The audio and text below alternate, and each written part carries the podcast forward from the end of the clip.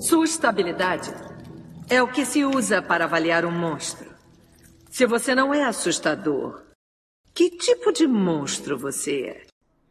Olha, já fica aqui garantido que os monstros que eu vou recomendar hoje são assustadores, mas de formas diferentes.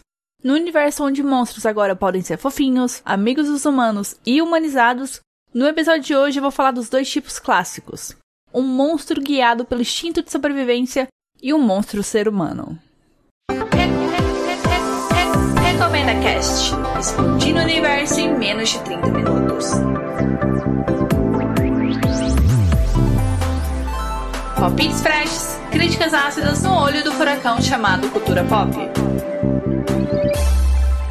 Olá, meus monstrinhos! Aqui quem fala é a Mother Monster Lady Gaga Dunia. E, para o Recomenda Cast de número 81, eu separei duas histórias de revirar o estômago. Ou os estômagos, caso você tenha mais de um, né? Vai saber quem sou eu para julgar. Começo recomendando o jogo de terror reverso, Carrion, Reverso porque você é um monstro que vai devorar os humanos indefesos. E depois tem a recomendação do filme A Assistente, que está disponível na Prime Video e vem se posicionar sobre o monstro da cultura de assédio e silenciamento que assola o micro-universo de Hollywood e o mundo de forma geral, né? Mas antes de entrar na barriga do monstro, tem os meus recados. Siga o arroba RecomendaCast tanto no Twitter como no Instagram porque além das recomendações extras, tem posts para agregar nas recomendações aqui que eu faço nos episódios. Tá cheio de conteúdos, conteúdos assim super divertidos, então segue lá as redes sociais. Para entrar em contato comigo, você pode mandar e-mail para contato@recomendacast.com.br ou deixar um comentário nas redes sociais que eu respondo. E agora o RecomendaCast também está na Twitch. Pelo menos duas vezes na semana tem transmissão de joguinhos indies e de Valorant. Então é só procurar Recomenda Cast lá na Twitch e seguir para você acompanhar tudo de bom que eu tô jogando por lá. Para escutar esse e os outros episódios, eles estão disponíveis no Spotify, iTunes, Google Podcast, Mixcloud, Cashbox, Deezer e no site do Recomenda Cast. Acessando o site, além de escutar os episódios, você também faz o download deles e assina o feed. E agora sim, podemos começar a jornada por essa terra devastada por monstros assustadores que é esse episódio.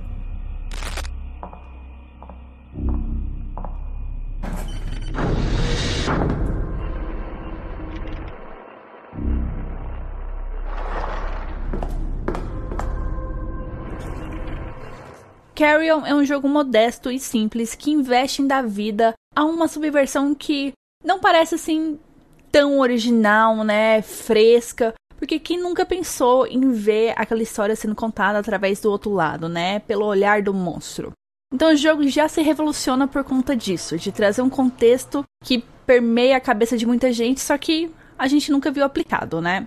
E esse é um dos motivos das pessoas se pirarem muito por causa desse jogo. Carrion é um terror gore reverso, onde você é um monstro amorfo ancestral que tá fugindo de uma instalação militar onde você tá preso, né? Porque o humano adora colocar coisa que não entende dentro da gaiola, né? Nunca vi.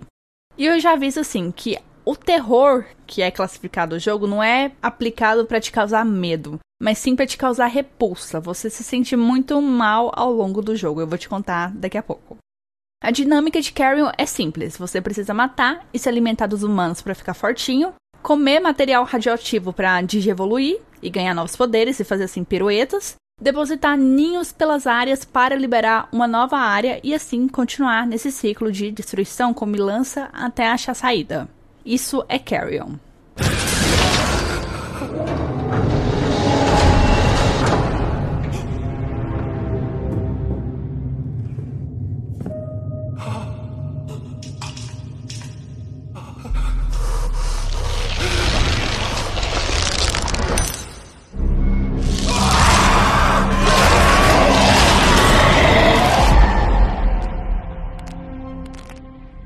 Você já deu para perceber e imaginar, né? Carrion é um jogo bastante violento e que me fez passar assim por vários estágios de culpa e aceitação. No começo eu me sentia assim muito animada por controlar um monstrão da história, né? Foda-se essas pessoas, eu quero destruir isso aqui mesmo, eles estão colhendo o que eles merecem. E eu ficava muito puta com a burrice e esse senso de onipotência que os humanos do jogo trazem de não sei, né? Achar que é totalmente impossível o monstro se rebelar e sair matando todo mundo, né? Nunca vai acontecer isso. Então, mais do que bem feito a situação que o Carrion tá aprontando ali nessa instalação militar. Depois de umas 4 horas de jogo, eu comecei a me sentir muito mal. Mas muito mal só pelos funcionários que estão ali sem se defender, né? Gente que tem arma, que dá conta de dar tiro, eu não tô nem aí. Mato mesmo. Agora, quem tá ali trabalhando em funções assim mais burocráticas, que muitas vezes não tem nada a ver com história, eu tava meio que me sentindo um pouco mal por essas pessoas. Tanto que eu tentava deixar alguns vivos, mas era inevitável que eles acabassem morrendo por conta de toda essa violência. Muitas vezes não proposital. Eu tentava assim ser o máximo delicada para sair da sala, para não matar ninguém, mas mesmo assim eu acabava matando sem querer. Então, acontecia e eu, né, o que, que eu podia fazer? Seguir em frente. Foi aí que eu comecei a entender que era o ciclo da vida, né? É o ciclo da vida representado ali naquele jogo. E no final eu já tinha aceitado que todo mundo ali estava colhendo o que plantou. O que, que eu poderia fazer contra o karma do mundo, né? E eu já tava assim com outra mentalidade do tipo assim: pega a indústria de cosméticos ou qualquer indústria que faz teste em animais. Você não culparia os animais por promover uma carnificina ali para se liberarem. Você culparia? Não, né? Eles estão fazendo de tudo para conquistar a liberdade deles. E a mesma coisa com Carrion, né? Quem me mandou colocar numa gaiola. Agora eu quero me libertar e cuidar com minha fúria. É isso que eu posso dizer. E a melhor palavra para definir o jogo é carnificina, porque você promove uma carnificina, você destroça os humanos, você parte eles no meio, prensa contra a parede, você depois devora eles e dá pra você sacudir ali como se fosse uma toalha, sabe? Uma bonequinha de pano. E o jogo, ele tem a pachorra de mostrar como que isso é prazeroso de ser feito. Sério, eu me senti assim muito mal também nesse aspecto, porque eu estava gostando de estraçalhar humanos. É nível GTA de psicopatia, o jogo. Se não pior. E agregado a isso tem o fato de você usar os tentáculos para agarrar as vítimas, que é muito divertido porque é desafiador, eu tive sérios problemas para controlar os tentáculos. E olha que eu tava jogando no, no controle ligado aqui no PC. Eu imagino no teclado, deve ser assim, terrível. Então eu já tinha essa dificuldade, mas quando eu agarrava, tinha um prazer tão bom de ficar sacudindo aquela pessoa. Se pudesse jogar no ar e pegar de volta, nossa, era gostoso. E a questão ainda dos tentáculos é que quando você se locomove ali pelos túneis, e é feito de uma forma tão orgânica, você se espremendo ali, aqueles tentáculos indo para todos os cantos. Não sei, me, me relaxava, sabe? Tinha momentos que eu achava engraçado, porque eu tava tentando, assim, passar por um túnel estreito, estreito, estreito. Eu virava, assim, basicamente uma fileirinha, né? Uma cirandinha ali de monstros de mãos dadas. E o jogo me causava esse conflito de sentimentos. Agora, o que me dava nos nervos durante a exploração era perceber que a evolução do Carrion não o tornava indestrutível. E isso não é falha do jogo, tá bom? É o propósito do jogo. E isso me deixava mais irritada. O jogo, ele brinca com essa ideia da invencibilidade do Carrion, já que o processo que você tá passando é de ascensão do monstro. Você vai ganhando poderes como teia, super força, você consegue fabricar espinhos, parasitar assim, humanos, controlar os corpos, etc. Só que quando chega de cara lá com um cara armado, ele manda tiro em você e você assim é indefeso.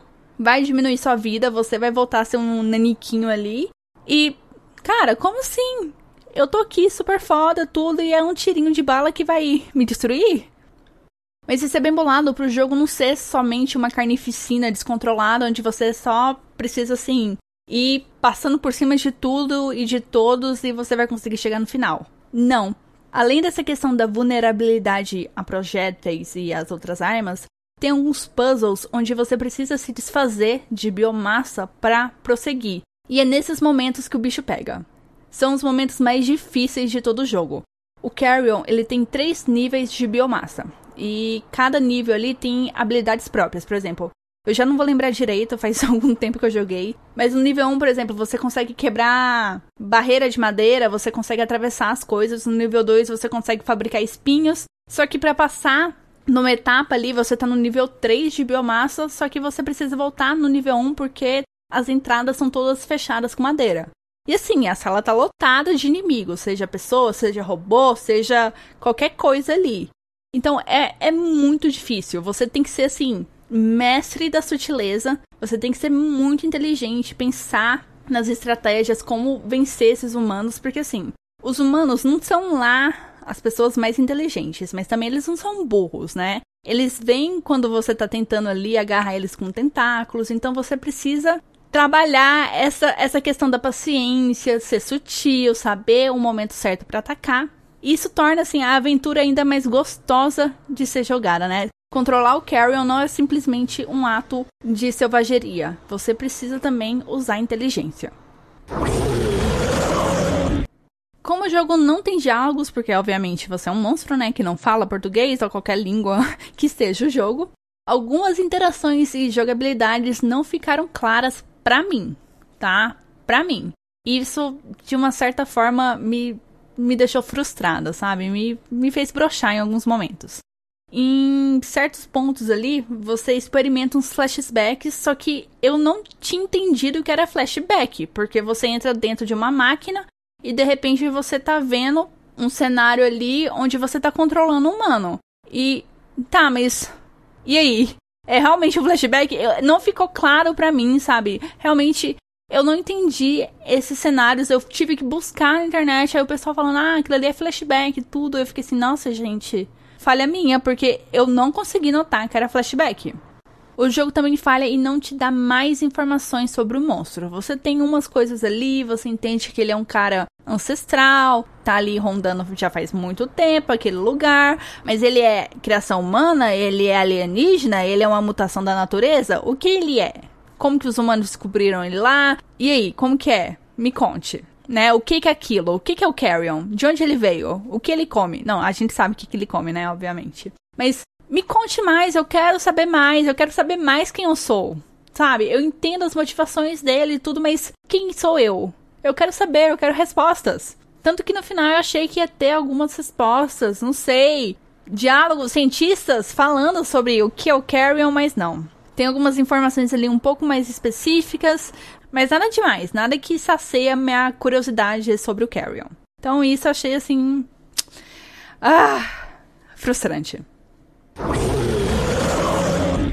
Voltando ali para os pontos fracos do jogo, tem duas coisas que, conforme o jogo foi avançando, foram me irritando constantemente. Uma delas é a questão de não ter um mapa, né? Já que é um cenário assim gigantesco, é uma instalação militar assim como eu nunca vi em nenhum filme, nenhuma série. Haja tempo, dinheiro, né? Agora faz sentido você parar para pensar que eles não investiram em segurança porque eles estavam construindo um puta parque de diversões debaixo da terra, né? Porque é o lugarzinho gigante, por isso que não sobrou dinheiro para segurança. Só que sim, eu dei sorte de, de não me perder constantemente no mapa. Mas teve momentos assim que eu tava, gente, como que eu saio desse buraco onde eu me enfiei? E não tem mapa. Faltou isso. Eu sinto falta de mapa. Eu adoro jogo que tem mapa. Imagina o que, que seria do ser humano sem um mapa. É indispensável, indispensável. E o jogo não me deu mapa. Eu, uma pessoa que tem sérias dificuldades para identificar o que é direita e o que é esquerda, preciso olhar nas mãos. Quem já me viu jogando Valorant sabe disso. O pessoal gritando comigo, olha a direita e eu tenho, eu bugo, porque eu preciso de alguns segundos para lembrar o que é direita. E você me joga no jogo onde não tem mapa onde o mapa é gigantesco, é um trambulho debaixo da terra e não tem mapa para me guiar. É claro que vai dar merda. Então, isso eu achei meio falha do jogo. E outro ponto, assim, que, novamente, conforme o jogo foi avançando, é a questão da repetição. Eu não joguei Carrion direto. Eu fui jogando, acho que em três ou quatro dias. Então eu senti assim muito repeteco de ah, você entrou numa área nova, você mata as pessoas, você consegue o poder, você coloca seus ninhos ali libera uma nova área e assim. É isso. E você faz isso acho que umas 9, 10 vezes, né? Isso foi foi me desgastando porque do começo até metade a dificuldade dos puzzles ali é praticamente a mesma. Eu não tive problema para avançar. Só que da metade pro final parece que dá um salto assim irreal. A linha que tava assim flat, ela dá um pico. E eu fico assim, gente, o que eu perdi? o que aconteceu nesse meio tempo que, que eu não estava ligada? Isso acabou, assim, afetando um pouco o meu jogo, mas afetaria mais se o jogo fosse maior. Como o jogo é curto, ele tem ali umas 6, 8 horas, não me desgastou tanto se fosse um jogo que tivesse assim mais de 10 horas, 12 horas, isso ia acabar, nossa, me frustrando muito. Mas também assim, é o meu caso, né? Eu acabo ficando muito irritada facilmente com a questão de repetição. Se não é para você, se você tá de boa com isso, ótimo. Parabéns, gostaria de ser assim. Encerrando esse bloco, Carrion carrega no seu DNA uma troca que raramente é vista por aí. Quando eu tava montando essa pauta, o único exemplo que veio assim logo de cara para mim, e é o exemplo que eu conheço, né, que eu cheguei até a assistir, que é Overlord, que é um anime onde o protagonista é o vilão, só que ele não sabe que ele é o vilão da história. Eu acho que é isso. Então, assim, é inovador, o jogo aposta nisso e o jogo sabe trabalhar com isso. E toda essa matança que o monstro promove é digna dos filmes de terror. Aquele negócio assim, pra te deixar nauseado com tanto sangue, tanta destruição. Então, se você gosta disso, se você não tem problema com isso, né? Com essa carnificina, Carrion é um jogo assim perfeitinho para você. Como eu já disse, ele é um jogo curto, ele tem lá suas 6 a 8 horas de gameplay. Os repetecos, como eu disse, são menos desgastantes do que eu acabei prevendo, mas isso acabou atrapalhando o meu envolvimento com o jogo ali na sua metade final, porque eu tava esperando que ele fosse adicionar coisas diferentes, né? Uma, alguma coisa assim para balançar meu mundo ali, mas não. Foi meio assim, eu já sabia o que esperar. Talvez os puzzles não, mas eu já sabia que ia ser toda aquela sequência de ações que eu já repeti aqui diversas vezes. Carrion está disponível para PC, Mac, Xbox One e Nintendo Switch. E como ele é um jogo indie, ele é de um estúdio polonês, se eu não me engano. A faixa de preço, assim, para PC eu sei que assim é bastante acessível. Eu não sei para os outros consoles, mas assim, vale a pena o investimento.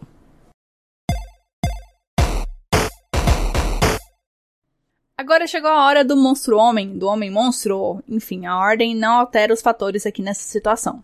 E o filme A Assistente traz um retrato menos idealizado e mais cru de um ambiente dominado pelo abuso de poder dos grandes e o silêncio e a eximição dos subordinados.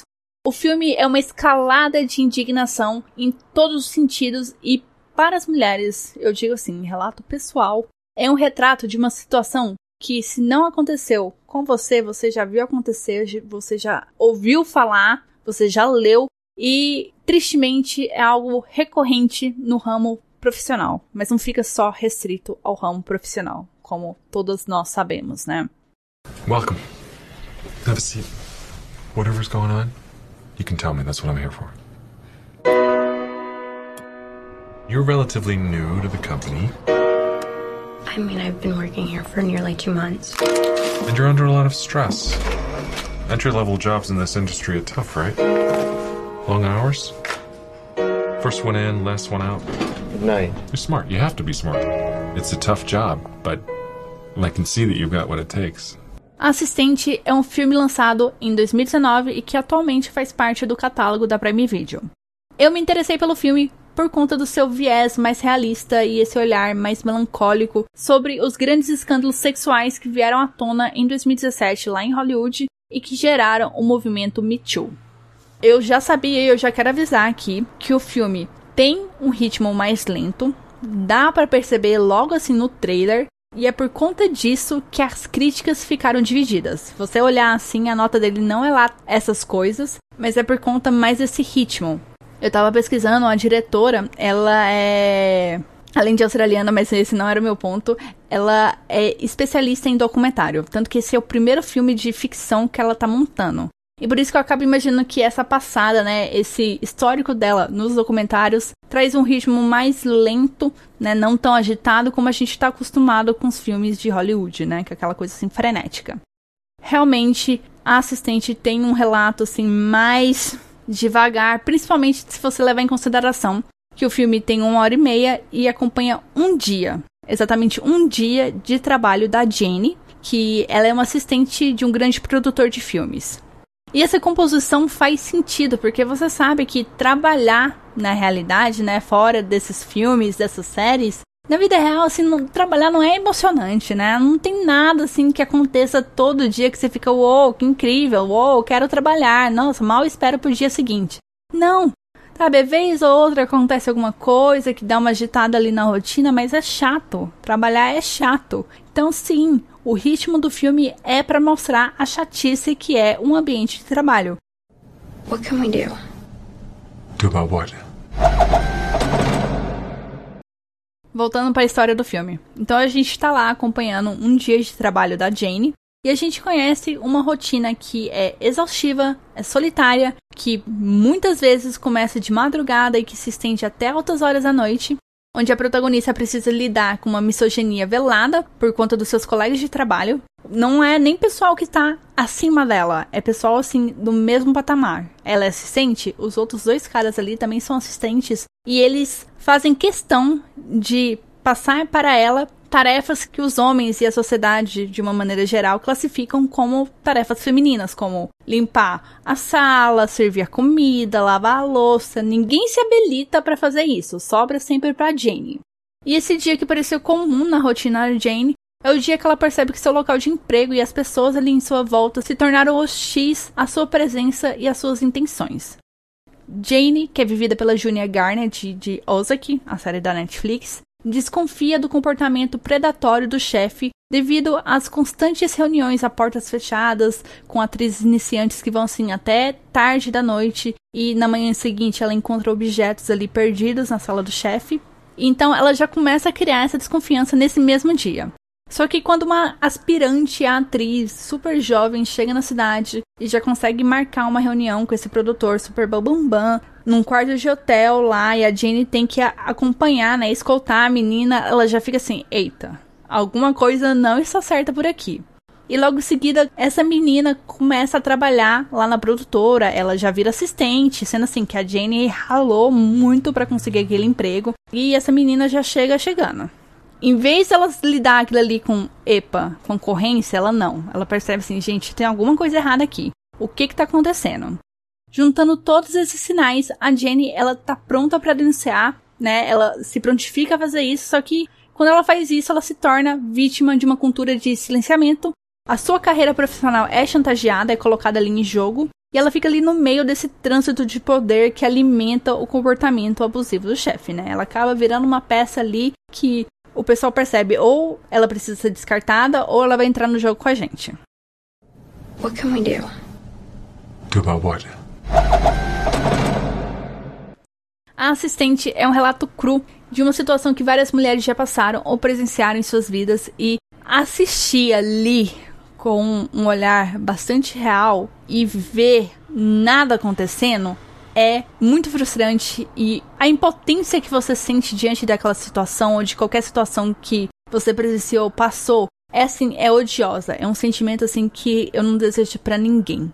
Esse filme realmente assim mexeu com com com meu âmago, porque é uma situação horrorosa. A Jane, ela tenta mudar o status quo, mas os superiores não permitem. O RH que deveria ser o espaço ali, né, o órgão, enfim, para garantir e proteger os funcionários, né, para lidar com essas questões. Se mostra um antro que mantém a impunidade, né, que movimenta, que permite isso. E a cena da Jane conversando com o cara do RH, que deveria ser, o divisor de águas para a história, é a pior cena do filme. Eu não quero entrar em detalhes, mas é a pior cena do filme, porque suas esperanças são pulverizadas naquele momento. Foi ali onde eu recebi assim o soco na cara e entendi que o filme não tava para me contar uma história ficcional de um final feliz, que vai ficar tudo certo, união das mulheres, vamos lutar contra isso, não. Ele quer trazer a realidade. Ele quer mostrar o que que acontece normalmente. E depois dessa cena do RH, a Jane passa a ser coagida de todas as formas possíveis, não só pelo chefe, mas também pelos colegas de trabalho que estão ali só olhando para ela de uma forma diferente, porque agora ela sabe e eles não sabem como que ela vai reagir àquilo, né? Como eu já disse, ela vai ficar calada, ela vai entrar no jogo, o que que ela vai fazer? É angustiante porque você vê a rede que se monta, como que é bem estruturada, aquela proteção ali para os poderosos continuarem fazendo o que eles querem fazer. E as pessoas ali continuarem sendo cúmplices daquilo. What can we do? Talk about what? Um detalhe importante no filme que eu achei assim bastante genial da diretora é que ela não mostra a figura do chefe. A gente só escuta a voz dele, a gente só vê assim da cintura para baixo dele, a gente não vê o rosto dele. Exatamente para mostrar assim que esse monstro não tem um rosto fixo, né? Pode ser qualquer pessoa, pode ser qualquer um e que se acha no direito de abusar sexualmente, de chantagear as pessoas através de sexos, de favores. Então a diretora cria um anonimato ali, mas não para protegê-lo, mas sim para mostrar que não é um caso isolado, que não precisa ter um rosto, como foi o caso do, ai, do produtor de Hollywood que virou o rosto do Me Too. Não precisa disso, não precisa de um vilão. Pode ser qualquer pessoa. E é nos momentos finais que você vai perceber como que o nome do filme ganha assim ainda mais força com todo o contexto que a Jane se encontra naquele momento. Eu sei que pode um spoiler, mas não é porque por tudo que eu já contei agora do filme, dá para você imaginar que não vai ter um final feliz, que o mocinho não vai vencer, que um dia não vai ficar salvo e que o mal em alguma hora vai ser derrotado. O filme quebra com qualquer expectativa que você tenha sobre se sentir vingado de ter justiça sendo feita. A assistente escancara como é difícil combater um esquema estruturado e arraigado de abusos e silenciamentos que por muito tempo foi sinônimo de normalidade. Mas não deve ser, tá bom? Não deve. A gente precisa denunciar precisa trazer à tona esse tipo de comportamento, de ato, não pode passar impune. O filme A Assistente está disponível na Prime Video e, como eu disse anteriormente, é um filme que pode não te agradar, mas vale a pena você se arriscar a se comprometer ali a assistir, porque é uma hora e meia, tem uma atriz super foda que é a Julia Garner, então vale a pena dar essa chance.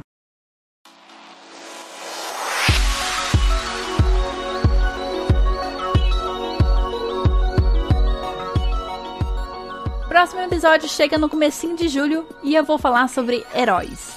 Heróis gregos, avatarianos e disfuncionais. Vão ser três recomendações sensacionais.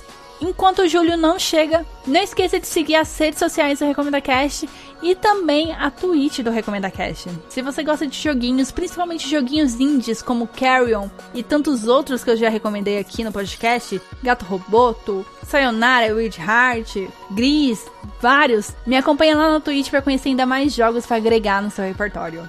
E é isso, gente. O episódio tá chegando ao fim. Eu espero que vocês tenham gostado dessas recomendações. Fiquem bem, se cuidem. Beijo para vocês, até julho e tchau, tchau!